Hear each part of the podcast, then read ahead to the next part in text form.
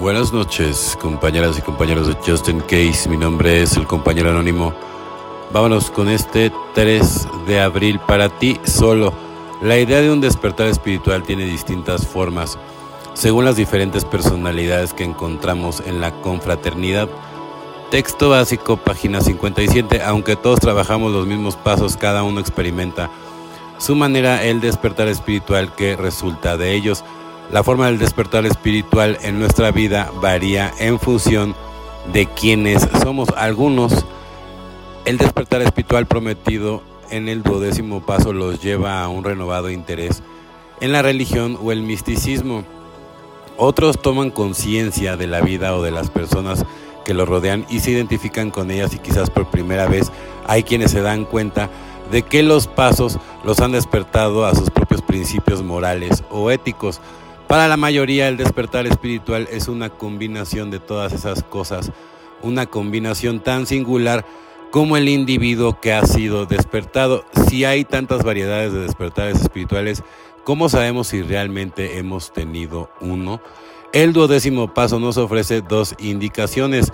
Hemos descubierto principios capaces de guiarnos adecuadamente, el tipo de principios que queremos practicar en todos los aspectos de nuestra vida y hemos empezado a preocuparnos por otros adictos lo suficiente como para compartir generosamente con ellos nuestras experiencias independientemente de los pormenores de nuestro despertar. Todos hemos recibido la guía y el amor necesarios para vivir vidas plenas orientadas a la espiritualidad. Solo por hoy mi despertar espiritual, independientemente de su forma específica, me ha ayudado a ocupar mi lugar en el mundo con amor y vitalidad. Por eso estoy agradecido, ¿no? Pues evidentemente, ¿no?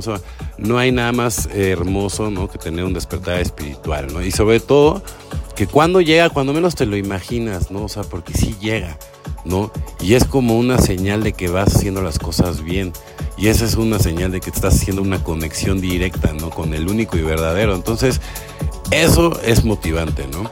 Aceptar que somos humanos, finalmente llegamos a darnos cuenta de que el inventario debía ser el nuestro y no el de otra persona. Así que admitimos nuestros errores honestamente y nos dispusimos a enmendarlos como lo ve Bill, página 222.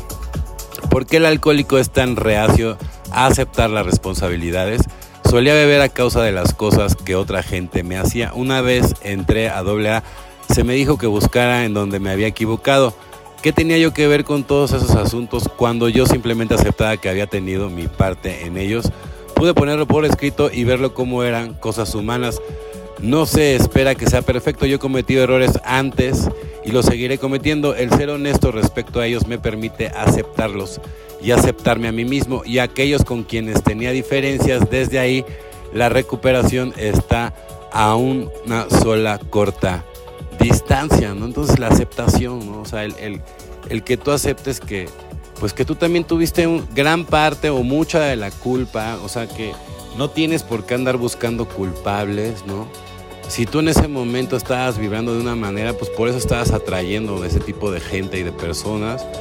Y no pasa nada, ¿no? O sea, a lo mejor también es parte de la experiencia que tenías que vivir, ¿no? Y siempre darle gracias a ese poder superior por todo lo bueno y por todo lo malo, porque al día de hoy, ¿no? Eres, eres el, el resultado de todas esas experiencias entonces, muy importante, ¿no? Siempre, aparte de todo, ser muy estoicos, ser positivos, luchar contra la loca de la azotea, meditar, orar, servir a los demás. Y bueno, amigos de Justin Case, mi nombre es el compañero anónimo. Deseo que tengan una excelente noche como yo la voy a tener. Felices 24 y nos vemos muy, pero muy pronto.